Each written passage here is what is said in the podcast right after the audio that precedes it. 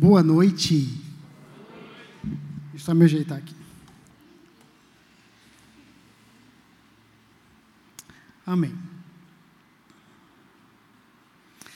Bom, a ministração de hoje foi, foi, foi eu, eu, assim, o que o Everaldo falou ali é uma coisa viva realmente que, que acontece, assim, e eu sou um cara que sou muito levado às canções, às ministrações, né?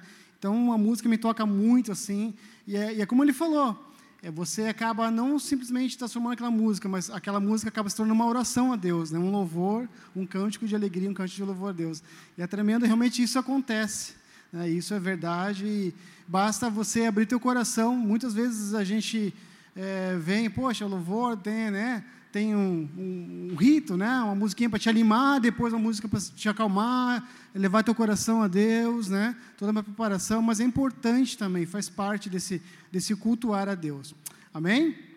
Deixa eu fazer uma perguntinha rapidinho aqui antes de entrar aqui na palavra de hoje. Pastor, obrigadão, show de bola, né, pela oportunidade. É, faz tempo que eu não venho à noite, não, né, porque a gente geralmente vem de manhã, e lá em casa, vocês sabem, como a maioria casa de vocês, quem manda não sou eu, né? a Juliana com as crianças ali tem votação, não, por maioria, né, eles vencem e a gente prefere vir de manhã, tá? Então às vezes assim, mas eu, a gente gosta muito que de uma, a noite tem um clima diferenciado também, à noite, né? E é diferente estar aqui, a atmosfera é gostosa e, e dá uma saudade e eu me alegro. E eu, eu agradeço por estar aqui hoje à noite fazendo e podendo levar uma palavra, né? Para a minha vida, para a vida de vocês também. Amém? Só uh, perguntando aqui, quanto, bom, hoje é dia 30 de janeiro, é, quantos de vocês já planejaram algo para esse ano? Levanta a mão. Planejaram. Pararam para planejar? Não. Esse ano. Levanta a mão, pode levantar sem medo aí. Quem não levantar, não tem problema. Beleza, ó, 30 de janeiro, só faltam 11 meses, né? Então, a gente sabe que o reino de Deus é um reino organizado, amém? Então, eu aqui um, um né, eu peço vocês se organizem, planejem, né? Muito, faz muito importante a gente planejar a nossa vida, né, em todas as áreas, planejar, sentar, fazer um planejamento para o resto do ano, né? Às vezes você não quiser fazer tão longo, faça daqui três meses, até quatro meses, que é muito importante isso, né? Para você vir ter metas, ter objetivos alcançáveis e claros, onde você pode trilhar e até se esforçar, porque se você não tem uma meta, não tem um objetivo, você vai para qualquer caminho, né? Onde o vento sopra, você está indo, né? E lá em casa a gente acaba desorganizando a questão das férias, né? A gente sempre chega no final do ano, ah, acabou não se organizando, a gente tenta se organizar, mas nunca se organiza e acaba não fazendo nada. Né? Por que falta organização? Né? A gente quer ir tantos lugares e acaba deixando o tempo passa, o tempo passa e a gente acaba é, deixando. Né? Então, não deixe o ano passar, só temos mais 11 meses pela frente. Se você planejou na virada do ano, né, aquelas questões lá, não, porque 2022 vai ser assim, tal, tal. Então, realmente, faça acontecer. Só depende de você. Amém? Hoje eu estou um pouco nostálgico aqui, eu queria trazer algumas frases, né, que eu tenho certeza que se você não ouviu, você já falou, principalmente para quem é pai, né, o pai ou mãe aqui, você já falou, né? Então, vamos começar com algumas frases, separei algumas, tem, existem várias, assim, mas as principais e mais clássicas, assim, né? Então, assim, por exemplo, aquela, quem nunca ouviu, né, seu pai ou sua mãe falar assim, leva o guarda-chuva que vai chover. É, e você não levava. E o que acontecia? chovia, né? Outra, aproveita e leva a blusa que vai esfriar. Outra situação, não, tá calor, não sei o quê, não vou levar para quê, ficar levando carregando coisa. Passava frio, na é verdade? Mais uma aqui. Se eu for até aí e achar, eu vou esfregar na sua cara. Essa é um pouquinho mais pesada, né? Quando você não achava alguma coisa que geralmente estava debaixo do seu nariz, né? Isso até hoje acontece lá em casa, tá, gente? Fala bem baixinho aqui assim, tá?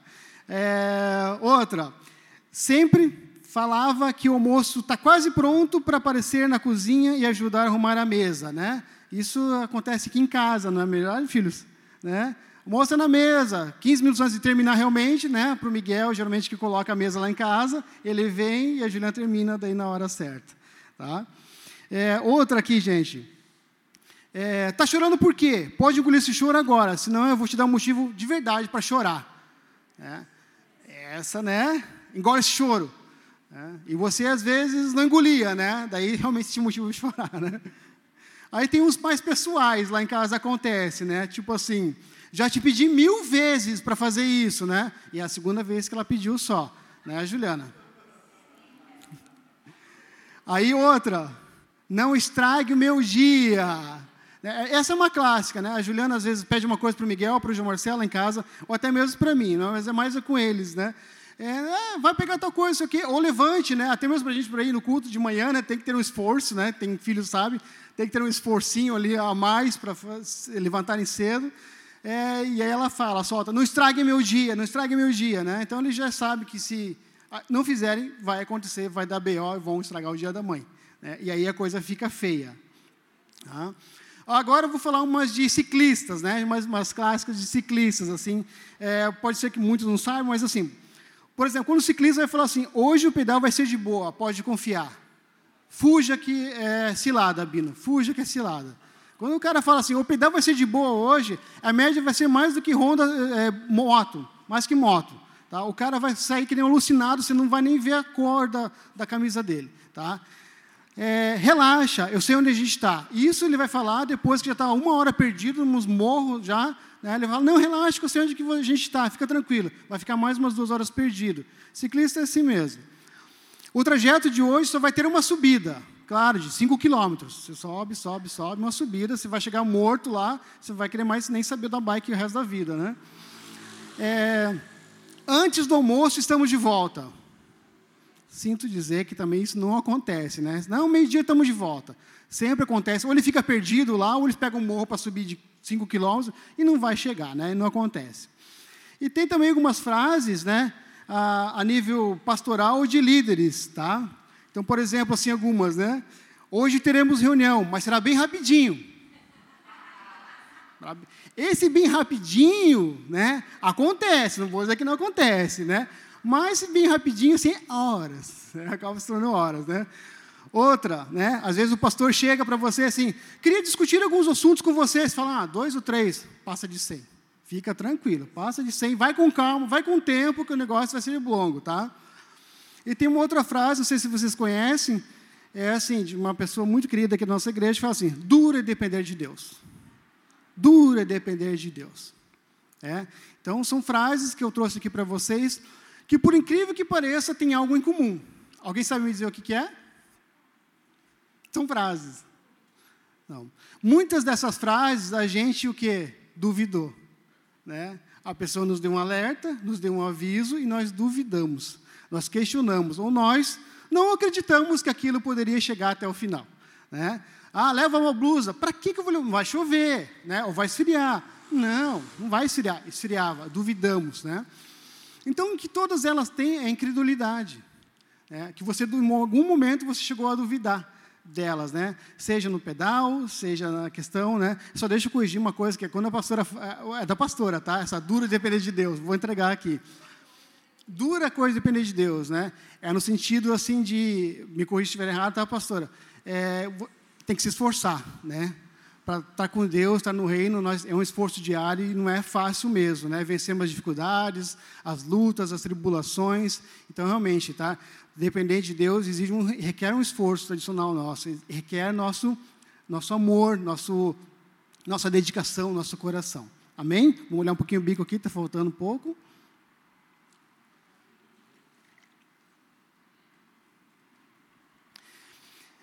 Então, é, então o título dessa, dessa mensagem de hoje é incredulidade, né? E assim, você acredita nisso? É meio antônimos assim, né? A incredulidade é realmente o que, que é? É falta de fé ou recusa em crer ou acreditar em algo. Né? E hoje, lógico, eu vou estar direcionando isso mais à questão espiritual mesmo, que é o que nós precisamos estar avançando e aprendendo isso no nosso dia a dia. E, e eu, tudo que eu falar aqui, eu me coloco também. Né? Então, porque a gente passa, a gente convive, a gente vive, e a gente está num lugar onde nós precisamos cada dia crescer e acreditar e ter fé. Né? E a nossa fé, como todos e a maioria sabem, é muito importante, é o que nos move mesmo diante do reino de Deus. Para a gente esquentar aqui né, o assunto, é, eu queria falar sobre a parábola do bebedouro. Já ouviram falar? Parábola do bebedouro? Não adianta procurar a Bíblia que não tem. É eu que inventei mesmo, tá? Tá aqui. Parábola do bebedouro. Todo mundo aqui sabe que existe um bebedouro na igreja, amém? Quem que já usou, já tomou água nesse bebedouro? Pode levantar a mão. Olha aí, pastor, quantas pessoas saem no meio da pregação aí para tomar água? Pode ver, ó. Ah, pode ver. Bom, Se eu falar para vocês que existe um bebedouro, que é ali atrás, é, que tem água gelada, tem água, a temperatura certinha, ali que você pode dosar, todo mundo vai acreditar em mim, não é verdade? Vocês vão acreditar. Sim ou não? Sim. E por quê? Porque existe uma evidência, a maioria de nós já fomos lá, né? Eu acredito que a maioria já foi lá, tomou água nesse bebedouro, já se serviu naquele lugarzinho, já tomou água geladinha, já voltou. Então vocês sabem. Então é mais fácil quando eu chego aqui e falo vocês, gente, tem um bebedouro ali atrás, beleza? Vocês não vão ficar assim, bebedouro? O que, que ele está falando? Não, vocês sabem, a maioria já se imaginou, já viu gente indo para lá né, e voltando com um copinho na mão. Então, pelo menos há evidências que sabem que existe um bebedouro ali que nunca foi. Então, isso faz parte do nosso, nosso aprendizado, nosso crer. Né? Agora, se eu chegasse para vocês e falasse assim, seguinte, vamos imaginar uma situação aqui, né? vamos simular. É, vocês estão com sede, precisam tomar água, tá? mas não sabem que existe um bebedouro. E vamos imaginar uma outra situação aqui, vocês precisam somente confiar na minha palavra. Amém? Só na minha palavra, tá? Vocês esqueçam agora que vocês sabem onde fica localizado o bebedouro dentro da igreja. Vocês estão com sede, precisam tomar água. O objetivo de vocês é ir tomar água. Tá? E vamos fazer o seguinte, agora vamos fazer uma, uma, uma, leve simulação. Eu gostaria que vocês fechassem o olho de vocês rapidinho. Feche e permaneça com os olhos fechados. Tá? E agora, vamos, imagine você ali na porta de entrada da igreja, parado de frente aqui para o altar, olhando aqui para frente, né? Só, você está morrendo de sede, você precisa beber água, mas você só tem a minha voz, você só pode seguir a minha voz para chegar até esse bebedouro. Então, eu vou começar a dar é, passos, ordens para vocês, vocês vão seguindo mentalmente, ok? Com os olhos fechados, então. É, eu digo para vocês, andem da onde vocês estão, lembre parados ali na porta da igreja. Andem 15 passos em direção à sua frente, com cautela e calma. Vamos lá se imaginando. Um, dois, três, quatro, cinco, seis, sete, oito, nove, 10, 11, 12, 13, 14, 15. Parem. Agora, vire seu corpo 90 graus para a sua direita. E dê mais quatro passos e pare. Um, dois, três, quatro. Agora, vire seu corpo 90 graus para a esquerda e dê mais seis passos. Um, dois, três, quatro, cinco, seis. Vire 90 graus para a sua esquerda e ande cinco passos e pare. Um, dois, três, quatro, cinco. Vire seu corpo 90 graus para a sua direita e, com cuidado, ande mais nove passos em linha reta. Um, dois, três, quatro, cinco, seis, sete, oito, nove. Ao final, vire 90 graus à sua direita e ande mais três passos. Um, dois, três. Vire-se novamente para a sua direita e, com cautela, erga seu braço direito à sua frente, como se fosse alcançar algo. Se você fez tudo certo, você chegou até o estacionamento da igreja. Ah, não, estou brincando, pode abrir o olho. Você chegou até o bebedouro. Se você fez tudo certo. Agora, para aqueles que ficaram de olho fechado o tempo todo, foi fácil? Difícil, né? Alguns passos já se perde, já ali, né? Não, mas espera vira esquerda, vira direita, muitos comandos, alguma coisa. Não é muito fácil, né, a gente se guiar só por isso, né? Fica um pouquinho complicado. É um pouco complexo também. E assim eu quero trazer, por isso que falei de parábola, um paralelo com a nossa vida também. Muitas vezes nós estamos, é, sabemos o que é nosso objetivo, nós precisamos seguir esse objetivo, né? E Deus nos dá direção correta, mas muitas vezes por questões de pessoais, de tribulações, desafios no meio do caminho, nós acabamos nos perdendo.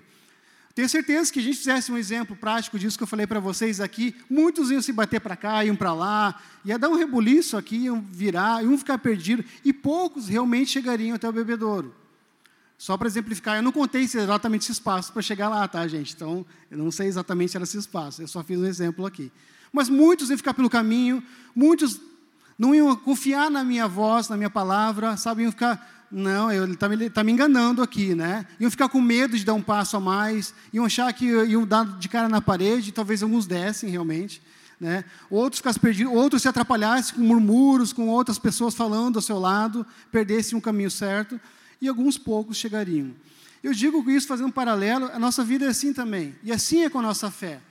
Muitas vezes a gente precisa estar fortalecido na fé e a gente duvida, a gente questiona, nossa credulidade se deixa mais, falar mais alto, nosso lado humano nos deixa mais sensíveis às vozes do que nós estamos acontecendo, do momento, do que aquela voz que nós realmente precisamos seguir, né, que seria a voz de Deus. E muitas vezes nós não chegamos ao nosso objetivo final, porque não nos, ou não seguimos os passos corretos daquilo que Deus estava nos dizendo para nós fazermos, ou porque a gente não quis ouvir, ou porque a gente duvidou das evidências, se tinha um bebedor ali mesmo, não, ele está de pegadinha comigo, ele está me levando para outro lugar, né, não para a água. Mas alguns chegam, e qual é a diferença daqueles que chegam para aqueles que não chegam?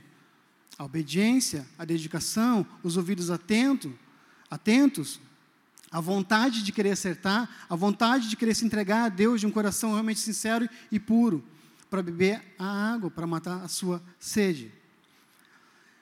E assim é a nossa fé. A gente precisa estar sempre escutando a voz correta. Existem tantas vozes, vão atrapalhar nossa caminhada, vão te tirar do desafio certo, do objetivo certo. E você precisa se reconectar para que não se desvie do caminho nem para a esquerda, nem para a direita. Amém? É, Cris, você pode colocar para mim lá Mateus 8, 23. A gente vai ler até o 27, tá? Mateus 8, a partir do versículo 23.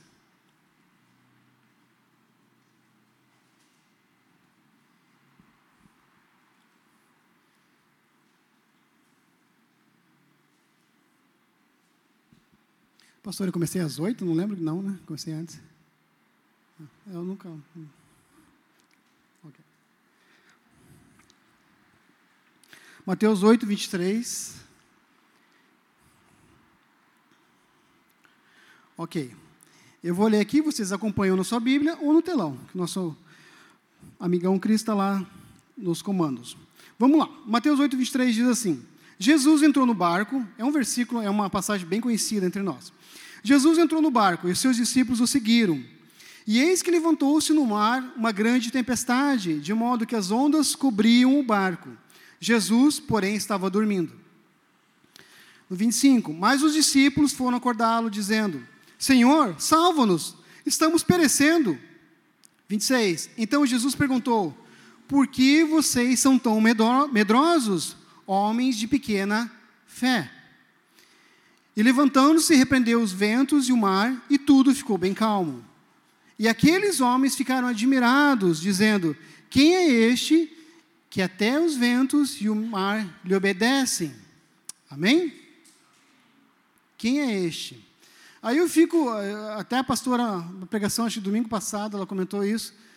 Se os próprios discípulos de Jesus, às vezes, não viam coisas tão óbvias, né, milagres, sabendo que ele era o Filho de Deus, que estava ali, né, e aqui essa passagem já aconteceu, Jesus já tinha feito vários milagres, né? Do lado deles, muitos, né? Com a ajuda deles também. Jesus já tinha feito, já tinha curado leprosos, já tinha é, feito muitas coisas, muitas maravilhas, e eles tinham presenciado. E mesmo assim, sabendo da grandeza de Jesus, do Filho de Deus, ainda tinham pequena fé.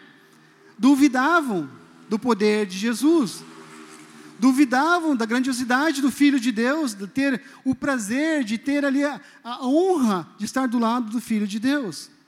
E muitas vezes Jesus ensinando eles, Jesus ter escolhido eles para estarem ao lado dele. E é difícil. Eu fico pensando, né? Muitas vezes a gente se depara com situações na nossa vida, também a gente tem dúvidas, tem temores, é, nossa fé é um pouco abalada, sim, isso acontece comigo, eu tenho certeza que em algum momento da sua vida aconteceu com você. É difícil, a gente, às vezes, é aquela velha coisa de, ah, chega até a se perder a esperança, porque realmente a nossa fé em momentos de tribulação é abalada. Assim como esse, esse, essa passagem que nos fala, nossa vida também é assim. Muitas vezes nós estamos é, no barco, nós estamos aqui na igreja, conhecendo Jesus, ouvindo pregações, sendo ministrados, ouvindo um louvor vindo direto de Deus para a tua vida, e muitas vezes nós deixamos que as tribulações, que as vozes, que as tempestades da nossa vida nos tragam pavor, desordem em nossa vida, que nós possamos, que nós perdemos a nossa fé. Muitas vezes as situações que a vida lhe traz tira o foco em quem é Jesus e que muitas vezes Ele está ao seu lado, ou com você, ou te carregando. Muitas vezes esquecemos disso e nos apavoramos, começamos a gritar: Jesus, meu Deus, o que eu faço? O que eu faço? O que eu faço? E agora, e agora, agora? E eu, quando leio, já li várias vezes essa passagem, e eu, quando leio, assim, eu, eu sinto um pouco envergonhado, porque muitas vezes eu sou esse homem de pequena fé. Muitas vezes situações acontecem em nossa vida e difíceis de, de, a gente digerir. Lógico, aí fala um pouco, você tem que ser espiritualmente muito forte, mas aí que está a maravilha, que todos têm a mesma chance. Todos podem chegar a partir de uma voz até o bebedouro. O comando é igual para todos. As palavras, as direções são iguais para todas. Amém? Não foi isso que eu falei para todo mundo aqui? Eu falei a mesma coisa. Eu não falei personalizado para cada um a direção. Eu falei para todos a mesma coisa. E Deus nos dá a direção certa para a nossa vida, para aquilo que nós precisamos, mas nós deixamos que as tribulações, que as tempestades, as lutas, as dificuldades, né, tiram nossa paz, tiram nosso entendimento e nos desorientam a ponto de não saber qual é a direção correta. E aí nossa fé acaba baixando, e aí vem a incredulidade e sobe, e aí você começa a duvidar muitas coisas inclusive do poder de Deus, inclusive do amor de Jesus pela nossa vida. E aí vem as dúvidas, vem os temores, mas nós precisamos ter fé e pedir ajuda, clamando a Jesus e confiar que somente Ele pode fazer o milagre. Amém? Somente Ele. É, outro capítulo, Mateus 8, versículo 5, Cris. Mateus 8, 5.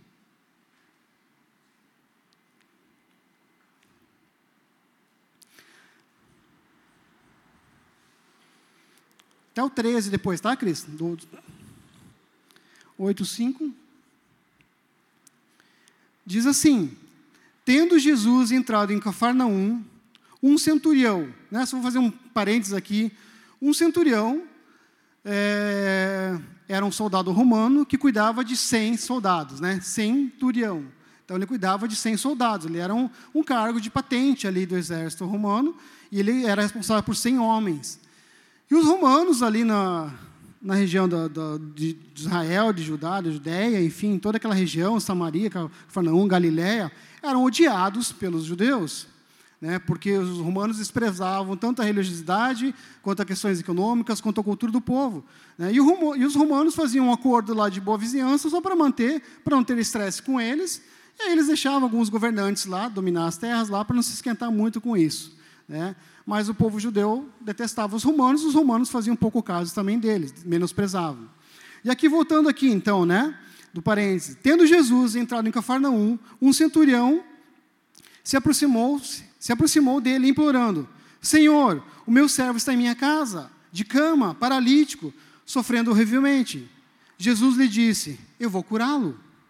Mas o centurião respondeu, Senhor, não sou digno de recebê-lo em minha casa, mas apenas mande com uma palavra e o meu servo será curado.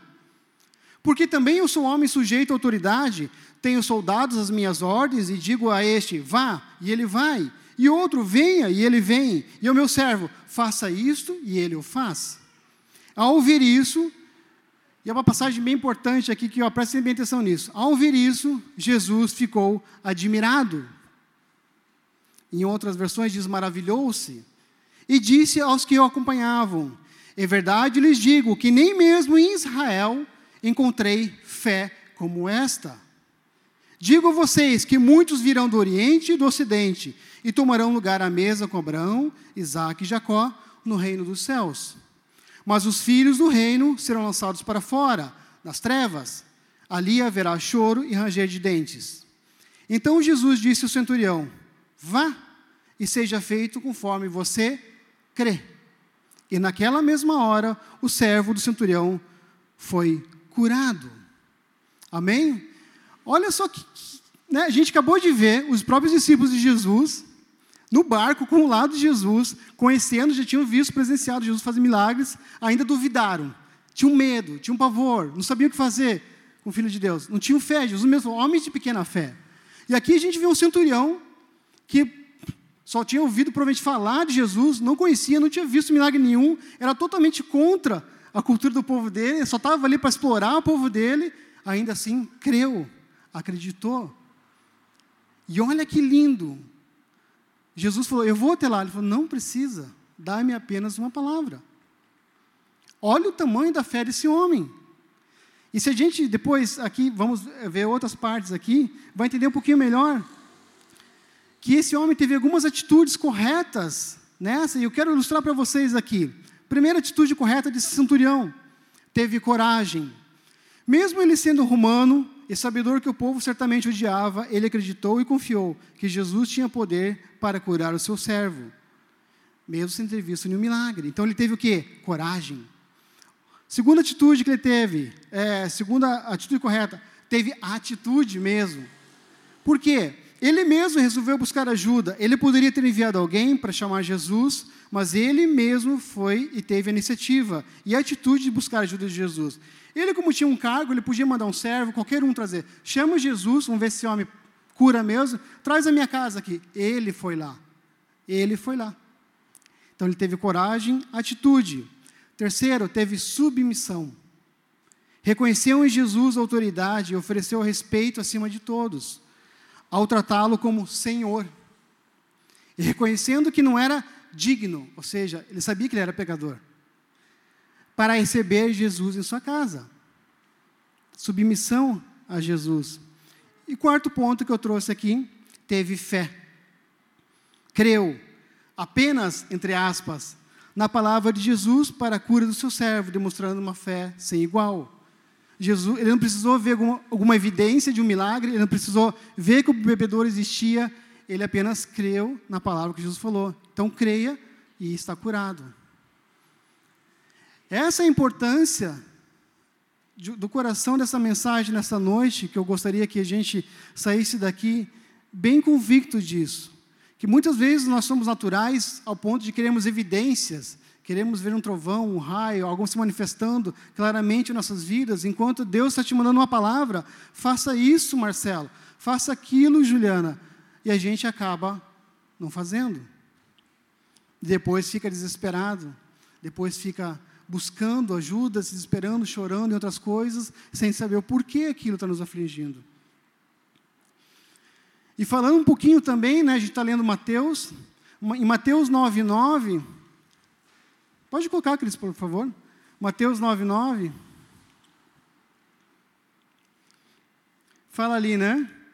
Quando Jesus saiu dali, viu um homem chamado Mateus sentado na coletoria. Ele disse: Siga-me. E ele se levantou e o seguiu. Aqui vemos exatamente Mateus sendo escolhido por Jesus como um dos discípulos dele e também tendo a mesma atitude daquele centurião, tendo coragem, atitude, submissão e fé. Por quê? Mateus somente escutou uma palavra de Jesus e seguiu. Simples assim. Mateus tinha um trabalho, tinha um cargo bem remunerado, né? coletor de impostos, estava na boa, estava com a vida ganha, vamos falar assim. E Jesus chegou, ei, vem comigo, larga tudo e siga-me. Ele levantou e seguiu. Que fé maravilhosa é essa? Que submissão. Ele creu no poder daquele homem chamado Jesus. Muitas vezes os próprios discípulos não acreditavam ainda, muitas vezes é, pessoas que veem milagres, às vezes duvidam da presença e do poder de Jesus. Muitas vezes nós caímos nessa armadilha, de se deixamos levar para as opressões, pelas dificuldades do dia a dia, pelas lutas, pelas, pelos porquês ou pelos ses, né? Se isso não acontecesse, talvez não tivesse isso acontecido comigo, se aquele é outro, se por quê, por que isso comigo, por que não se conseguiu, sabe? A gente tem que ter fé e acreditar que nós temos um plano certo para a nossa vida. Amém? Jesus, como a canção que o Everaldo cantou aqui, ele é o centro da nossa vida e da nossa vontade, de tudo de nós. Amém? Ele vai ser. Bom, vimos aqui um centurião com uma fé que, Jesus, que chegou a admirar Jesus, Jesus chegou a ficar maravilhado, e imagine, para o Filho de Deus, já viu tudo. A criação toda ficou admirada com a fé daquele homem. Né? Vimos Mateus com apenas siga-me, levantou-se e foi seguir, foi seguir Jesus como discípulo e escreveu né, esses versículos que nós lemos aqui. Vamos ver um pouquinho mais agora. Jesus chegando a Nazaré. Né? Ali Cafarnaum, Nazaré. E Mateus, Cris, pode colocar lá. Mateus 13, 57 e 58. Mateus 13, 57 e 58.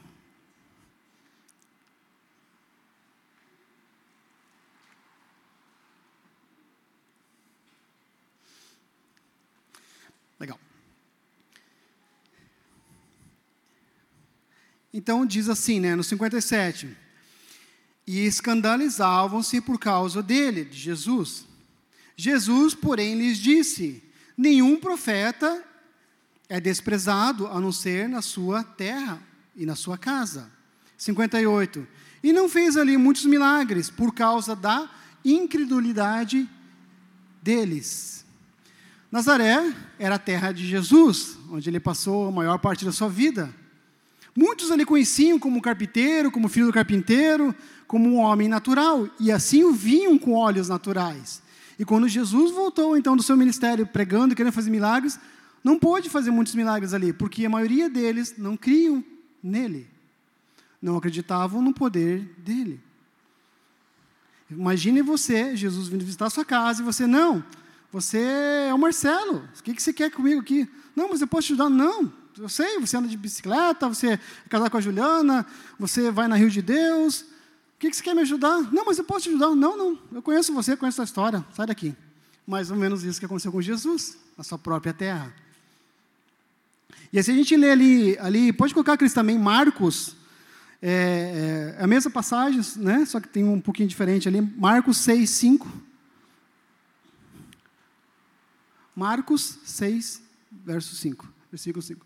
Isso, ali fala a mesma passagem, né? Não pôde fazer ali nenhum milagre, a não ser curar uns poucos doentes, impondo-lhe as mãos, no 6. E admirava-se da incredulidade deles. Jesus percorria as aldeias vizinhas ensinando. Então ali, Jesus não pôde fazer milagre porque eles não tinham fé, eles não acreditavam. A incredulidade deles deixaram eles perderem milagres, perderem, sabe, uma salvação, uma vida no reino de Deus pelos olhos naturais. E isso é um alerta para mim e para vocês, quando a gente começa a olhar para as coisas com muitos dos nossos olhos naturais. Nós precisamos voltar nossos olhos para o centro da vontade de Deus. A descrença cega as pessoas quanto à verdade e rouba a esperança delas, impedindo que recebam curas e milagres em suas vidas. Então essas pessoas perdem Jesus. E se perde Jesus, o que a gente perde também? A nossa salvação. Perde a nossa vida. Um parênteses falando da questão de Jesus ter sido admirado ali, né? A gente vê ali, então, nos evangelhos, que em nenhum momento nos evangelhos é citado novamente que Jesus se maravilhou pela inteligência do homem, ou que Jesus se maravilhou pelas obras, pelas artes, pelo Império Romano. A gente não vê os evangelhos falando isso, que Jesus se admirou por essas coisas, ou pela intelectualidade, ou pela sabedoria. Não. Mas ele se admirou da incredulidade, onde esperava-se fé. E se admirou da fé onde naturalmente deveria haver incredulidade. Amém? Vocês entendem isso? Isso Jesus ficou admirado. De um centurião que nunca tinha visto Jesus, que não conhecia, era avesso às tradições, cultura e tudo, apenas acreditou. E da sua própria terra, onde viu Jesus crescer, não acreditou nele. Assim como os discípulos muitas vezes duvidavam dele. A incredulidade se manifesta não por falta de evidência, gente, mas pela decisão de desprezar ou distorcer qualquer evidência. Muitos, quando eu falei aquela brincadeira do, do, do, do bebedouro, se fosse real, vezes pode falar, não, existe um bebedouro ali. Não, não existe. Você poderia colocar na sua cabeça, se você não soubesse. Não, não tem. Não vou perder tempo com isso, não quero fazer isso. Isso não é para mim. Muitas vezes nós desprezamos as evidências do verdadeiro milagre em nossa vida, porque a gente está olhando com os olhos naturais. Ter fé é confiar plenamente no que Deus é, sem exigir qualquer evidência, ainda que exista essa evidência. Amém? É isso, é simples assim. Ter fé é confiar plenamente em quem Deus é, sem exigir qualquer evidência, ainda que exista. E eu queria perguntar para vocês, né, lógico, uma reflexão de cada um, tem a sua, seu, sua reflexão, e, e a respeito dessa pergunta aqui. Hoje, se Jesus, Jesus hoje, ficaria admirado com a sua incredulidade ou com a sua fé? Hoje, nessa noite. Jesus para na sua frente, ele ficaria admirado com a sua incredulidade, sua falta de fé, falta de crer, ou com a sua fé? Só reflita um pouco com isso, sobre isso.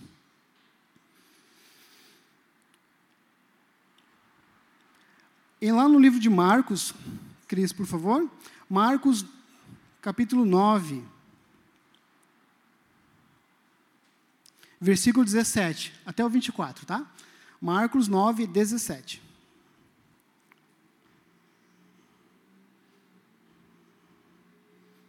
Mais um exemplo bem legal para nós aqui. Em um, do meio da multidão, respondeu: Mestre, eu trouxe teu senhor, meu filho, que está possuído de um espírito mudo. E este, sempre que se aposta dele, lança-o por terra, e ele espuma, range os dentes e vai definhando. Pedi aos seus discípulos que os expulsassem, mas não, mas eles não puderam. No 19. Então Jesus exclamou: Ó geração, ó geração incrédula, ó geração incrédula, até quando estarei com vocês? Até quando terei de suportá-los? Traga o menino até aqui. No 20. E eles o trouxeram.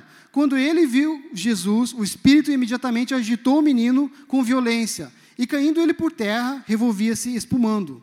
21. Jesus perguntou ao pai do menino: Há quanto tempo isso está acontecendo com ele? O pai respondeu: Desde a infância. No 22.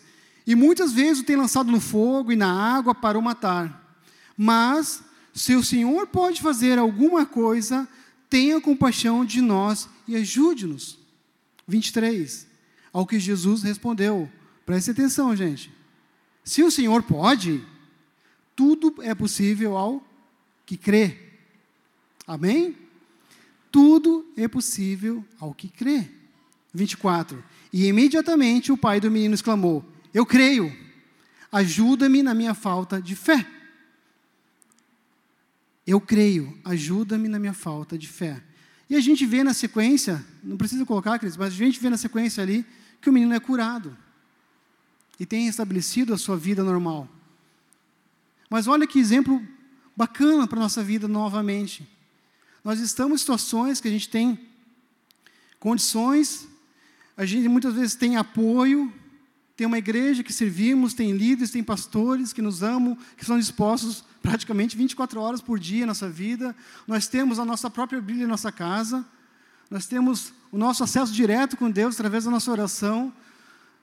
Nós temos tudo e muitas vezes a gente despreza tudo. A gente despreza. Porque olhamos com nossos olhos naturais. E a gente busca só aquilo que estamos vendo ou apalpando. A fé é essencial para a salvação. Sem fé é impossível agradar a Deus. Está lá em Hebreus 11, 6. Né? E, aliás, para quem ainda não, não leu, Hebreus 11 é o capítulo da fé, dos heróis da fé. Né? Se você não teve oportunidade, leia. Né? Vai ver situações maravilhosas ali sobre fé.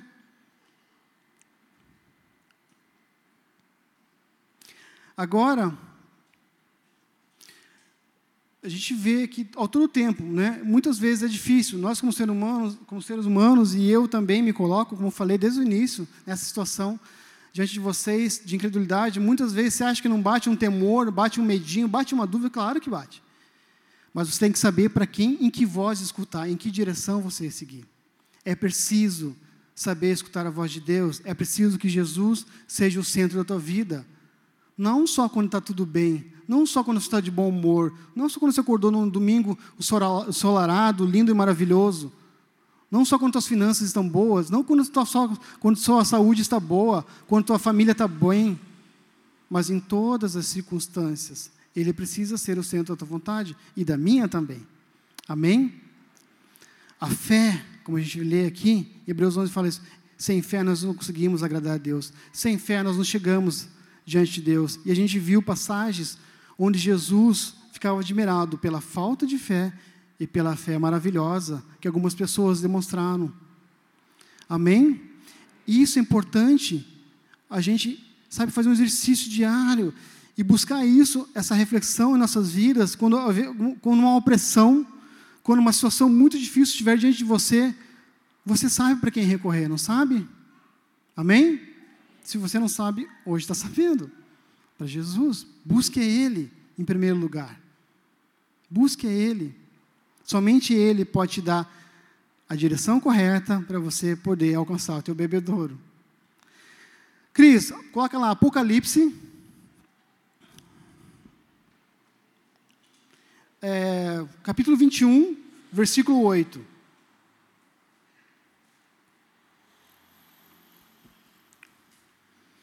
Apocalipse 21, 8. Deu medinho, gente, confesso, quando li esse versículo aqui de verdade. Diz assim, né? Quanto, porém, aos covardes, aos incrédulos, aos abomináveis, aos assassinos, aos imorais, aos feiticeiros, aos idólatras e a todos os mentirosos, a parte que lhes cabe será no lago que está queimando com fogo e enxofre, a saber, a segunda morte. Olha só o pacote que, que nós podemos ficar, né? Olha a situação que a gente é, vamos falar, classificados quando nossa fé está baixa ou não há fé, ou duvidamos da presença de Deus, duvidamos das maravilhas, ou duvidamos de um Deus poderoso que nós seguimos. Nós colocamos ali junto aos, aos covardes, abomináveis, assassinos, imorais, feiticeiros, idólatras, mentirosos. E temos o que? O destino a segunda morte. Aqui poderia ser falado tantas outras coisas, mas está falando os incrédulos, porque é muito importante a sua fé estar forte. É muito importante você saber a que Deus você serve, que existe um Jesus na sua vida, que você precisa acreditar e buscar Ele o tempo todo, que seja o centro da sua vida. Porque se, esse capítulo de Apocalipse aqui é realmente é, dá um temor, não dá, gente? Eu não quero ficar ardendo num lago fogo ardente, ranger de dentes, ter a segunda morte. Amém? E também não desejo para ninguém aqui, em nome de Jesus, não vai acontecer. Mas isso é um aviso, todo o tempo, nós temos isso na palavra. Tudo que eu estou falando para vocês está na palavra de Deus. Está escrito. A nossa fé tem que ser fortalecida. E muitas vezes a gente acha, quando começa a duvidar de uma coisinha, ah, mas isso talvez seja assado. Começa a duvidar, são pequenas dúvidas que quando você vê, já te desviou, já tirou foco, você está fraco na fé, aí começa a trazer outras coisas. E realmente, assim, eu creio que a falta de fé é um pecado. Porque sem a fé eu não posso agradar a Deus, ou seja, se eu não tenho fé, eu estou o quê? Desagradando a Deus. E, e me coloco nesse balaio de outras coisas aqui que, que Deus abomina. Amém? Vocês estão me entendendo? A importância e a gravidade disso, gente. Não podemos ter uma obediência seletiva, né? Muitas vezes nós somos seletivos. Né? Hoje a gente, hoje cada vez mais a gente ouve assim coisas, ah, isso é relativo, isso é seletivo, não sei o quê. Né? Muitas vezes a gente está sendo assim é, seletivo nas questões. Então, quando, como aquilo que falei, quando está tudo bem na minha vida, eu estou feliz, venho no culto, não falto, ah, amém, aleluia, estou aleluiado, sapatinho de fogo, bababá. E quando está ruim alguma coisa, eu esqueço. Ah, não vou, não vou na igreja hoje, não adianta de nada, estou indo lá faz um mês, faz dois anos, nada acontece na minha vida, nada muda. Isso é ser seletivo? Às vezes aparece uma pequena pedrinha de tropeço na tua frente, se tropeça, você machuca o teu dedão, mas teu corpo tem inteiro, você consegue andar, você reclama. Tá vendo? Ó? Tá vendo? O que, que adianta? isso é ser seletivo? Você está olhando só para o problema? Você está olhando para outras vozes? E isso, quando a gente, nós costumamos, começamos a ser seletivos, a nossa fé, nossa crença e a incredulidade aumenta em nossa vida. Deus quer a nossa fidelidade e compromisso. não uma fidelidade de ocasião, que se conforma a uma resposta favorável e se alegra com uma boa solução. Deus quer ouvir o seu eu creio, eu confio, mesmo quando as situações não são favoráveis e a coisa vai de mal a pior. São verdadeiros testes para a nossa fé. E eu diria que são necessários em alguns momentos da nossa vida. Passar por algumas situações, não que eu deseje isso de forma alguma, mas em alguns momentos da nossa vida é necessário. Algumas provações, a gente passar para a gente sair mais que vencedor. É quando a tua fé está tá direcionada no lugar certo, quando a tua fé está apontada para o alvo correto, você vai vencer. Talvez não no teu tempo, talvez não da forma que você queria, mas você vai vencer se a tua fé não se esmorecer, se você não tirar teu, teu foco, teus olhos de Deus, você vai vencer. Amém? Algumas atitudes, então, para ajudar a superar a nossa incredulidade. São coisas bem básicas que eu trouxe aqui, poderia falar muitas outras coisas, mas é simples. A palavra de Deus é simples e assim é, é papo reto, direto. Primeira delas, né, para ajudar a resolver nossa incredulidade, ler a Bíblia diariamente. Né? O Everaldo falou aqui da questão de nós estarmos lendo né, em conjunto, e eu creio que quem não começou, vou dar uma dica aqui, né? Comece. Então, porque é muito importante, né? E é legal quando a gente é um movimento junto, né? A gente sente esse pertencimento, sente essa união, parece que fica mais fácil, né? Quando sabe que está todo mundo no mesmo barco ali, né? A tempestade está vindo, mas está todo mundo junto e Jesus está do lado. Fica calmo, né? Está tudo certo. Então, ler a Bíblia diariamente. A palavra de Deus vence toda e qualquer incredulidade humana. Não tem, gente. Às vezes está com dúvida de alguma coisa, recorre aqui à palavra de Deus. A gente viu ali que muitas vezes o centurião, o pai daquele menino, foi curado o quê? Por uma palavra. Uma palavra. Uma palavra. E às vezes uma palavra que na Bíblia pode ser a resposta que você está buscando. Outro ponto. Destruir todo argumento contrário à vontade de Deus. Destruir todo argumento contrário à vontade de Deus. Assim, rejeitando todo pensamento de engano e mentiroso que traz a incredulidade para a sua vida. Né? Nós somos adultos, tem crianças aqui, e com o tempo vão aparecer, vão, vão, vão, vão saber também, seguindo os exemplos, lendo, né? seguindo os exemplos do pai, indo à igreja, cultuando e aprendendo também. Mas nós sabemos que tem coisas que a gente não precisa falar. Que nós, nós para quem for no encontro com Deus, já sabe, tem palavras que atraem maldição na vida. Né? Mas a Bíblia também fala que maldição sem pouso, é, sem causa, não encontra pouso. Então, sabe, destruir todo argumento contrário à vontade de Deus. Se Deus quer a tua vida, a tua, a tua, tua completa salvação, se Deus quer teu bem, tua, tua completa saúde, tua alegria, o que, que é contrário a isso? É simples. Peraí, você acha que Deus quer te ver sofrendo? Deus quer, quer te ver perecendo? Talvez você vai passar em situações que não sejam favoráveis, mas você vai vencer se permanecer firme na vontade de Deus. Amém? E é isso que a gente precisa saber, permanecer firme. Uma hora vai passar. E é mais fácil quando a gente está junto, unidos em união, como igreja, né? É, como nós temos aqui pessoas intercedendo por nós, pastores orando por nós, líderes, temos uma igreja, às vezes o próprio amigo, a própria pessoa que está do seu lado pode te ajudar. Isso é igreja, isso é a essência da igreja. O amor ao próximo. Às vezes, muitas vezes a gente vê que alguém está passando uma cidade, ah, alguém vai ajudar. Eu viro as costas e deixo. Não, você pode ajudar. De Deus está desejando que você faça isso. E às vezes nós o que? Nos omitimos, nós duvidamos. Ah, não, mas acho que não é isso, acho que Deus não está falando isso para mim. Vai lá e faz. Né? Melhor coisa, você vai ser abençoado duplamente. Amém? Outro ponto, né? Ler a Bíblia diariamente, destruir todo argumento contrário à vontade de Deus. E que é bem simples também, que a gente está careca de saber, é orar diariamente. Oração. Orar diariamente. Pedindo por mais fé. Lógico, você vai fazer a tua oração conforme a necessidade do teu coração naquele momento do dia, mas é importante ter esse, esse devocional, como o pastor falou aqui, né, diário, de leitura, de oração, seja um tempo que você separe o teu dia para dar para Deus, para ter essa conversa. Né? A gente já falou que muitas vezes, que como que você pode ter intimidade com Deus se você não conhece quem Deus é? Se você não sabe quem Ele é, o que Ele pode fazer por você? conheça Deus, te convida a conhecer. Ore, converse com Ele, leia a palavra dele, leia a Bíblia. E você vai ver que todos os argumentos serão destruídos contra a tua felicidade. Amém? Você vai ser completo e salvo. E para finalizar, eu gostaria de ler João 4,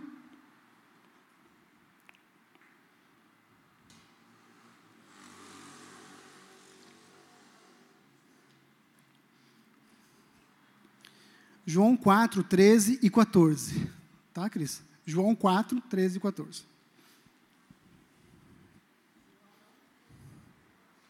Hum? João. É João, não primeiro João. João. Só João.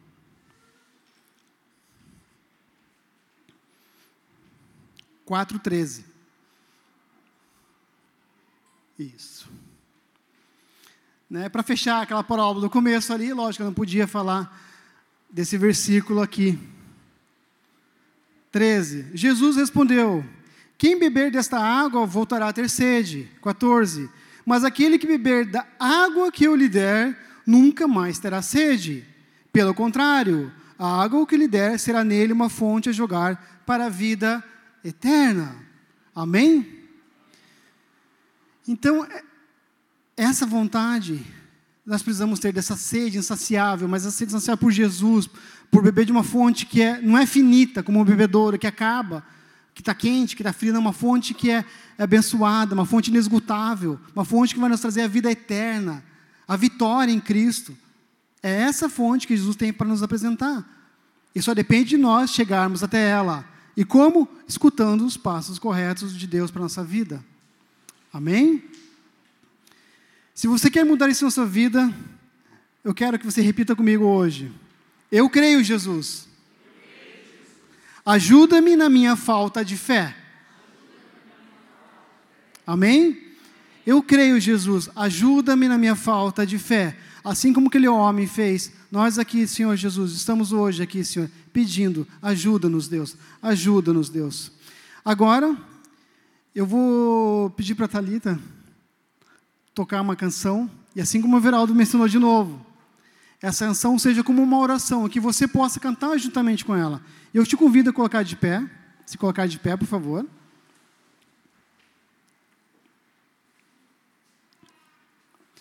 Eu gostaria que você prestasse atenção nessa canção, nesse louvor, e que você mesmo, após isso que a gente ouviu nessa noite, após o louvor que nós ouvimos nessa noite, que você possa abrir teu coração e cantar juntamente com a letra dessa música e se deixar ser levada pelo Espírito Santo, que o Espírito Santo possa te conduzir e te trazer uma fé inabalável, uma fé, sabe, que não, que não há perigo, que não há dificuldade, que não há tribulação, que não há luta, que você saiba que você possa deixar de vencer.